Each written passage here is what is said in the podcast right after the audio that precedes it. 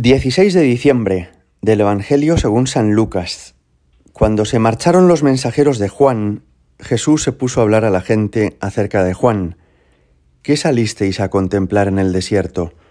¿Una caña sacudida por el viento? Pues ¿qué salisteis a ver?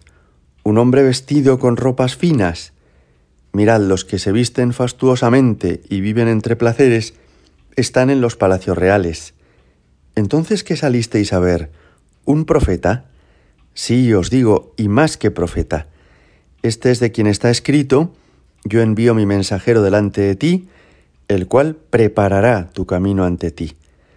Porque os digo, entre los nacidos de mujer no hay nadie mayor que Juan, aunque el más pequeño en el reino de Dios es mayor que él. Al oír a Juan, todo el pueblo, incluso los publicanos, recibiendo el bautismo de Juan, proclamaron que Dios es justo.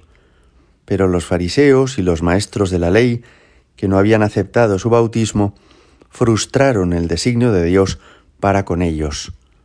Palabra del Señor. San Juan Bautista ha preparado la venida del Señor y la ha preparado moviendo a todas las personas a la conversión y señalando a Jesucristo. Y probablemente cuando ya todo el mundo conoció a Jesucristo, sus predicaciones y sus milagros, se olvidó de San Juan Bautista, porque su misión era solamente disponer los corazones de las personas para ese momento. ¿Todo el mundo se olvidó de San Juan Bautista? No, todo el mundo menos Jesucristo, porque Jesús le dirige estas palabras tan elogiosas, tan llenas de agradecimiento, reconociendo su misión y su importancia. Y me ha llamado la atención esto. Juan es solamente el que prepara la venida del Señor, pero Jesús reconoce la grandeza de la misión que ha realizado. Y creo que esto es muy importante porque también en nuestra propia vida hay un momento en el que nos hemos encontrado con el Señor. Quizá algunos de vosotros habéis ido a un cursillo de cristiandad, a un retiro de Maús, o os habéis integrado en la parroquia en algún momento a partir de una peregrinación o de unos ejercicios espirituales. Pero hubo mucha gente en tu vida que fue preparando ese momento. Muchas personas que desde tu infancia fueron sembrando el amor de Dios en tu corazón. Desde tus padres, que te enseñaron a rezar, hasta tus abuelos, a los que quizá viste como un ejemplo de vida cristiana o que te acompañaban a misa, o ese profesor de religión del que ya no recuerdas ni cómo se llamaba, pero que te introdujo en la lectura de la Sagrada Escritura, o esa catequista de primera comunión que ya falleció, pero que te enseñó a querer a Jesús presente en la Eucaristía, en el sagrario. También en nuestra vida ha habido muchas personas que nos han preparado para recibir a Jesucristo. Y sería bueno que como hace el Señor, reconociendo la misión de Juan Bautista, también nosotros recordemos agradecidos a tantas personas que han supuesto un hito fundamental en nuestra vida, aunque pasaron ya de largo, aunque ya no están a nuestro lado, pero les debemos mucho.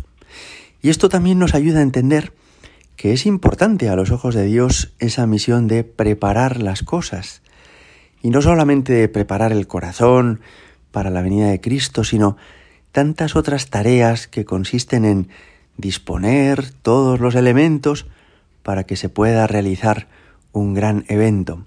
Por ejemplo, nos acercamos a las fiestas de la Navidad y cuántas madres de familia hay que preparan las cenas familiares, las comidas, los momentos de encuentro de toda la familia y lo hacen muy discretamente y cuando llegamos a casa está todo listo, el mantel, los platos, los cubiertos, las comidas y cenas que se han preparado y en las que han trabajado durante mucho tiempo. Y lo pasaremos todos bien y estaremos todos muy a gusto juntos, pero es muy bueno que reconozcamos esto, que las cosas no surgen así, espontáneamente y por azar, sino porque hay personas que ponen mucho amor, mucha entrega, mucho trabajo para que se realicen, ¿no? o de la misma forma, llegas a recibir o a dar una clase y está el aula ordenada, cada mesa y cada silla en su sitio, y está barrido, fregado el suelo, y eso tampoco es por casualidad, sino porque hay muchas personas que antes de que llegáramos nosotros ya lo prepararon todo, ¿no? Hoy el Señor reconoce la tarea humilde de Juan Bautista que ha preparado las cosas.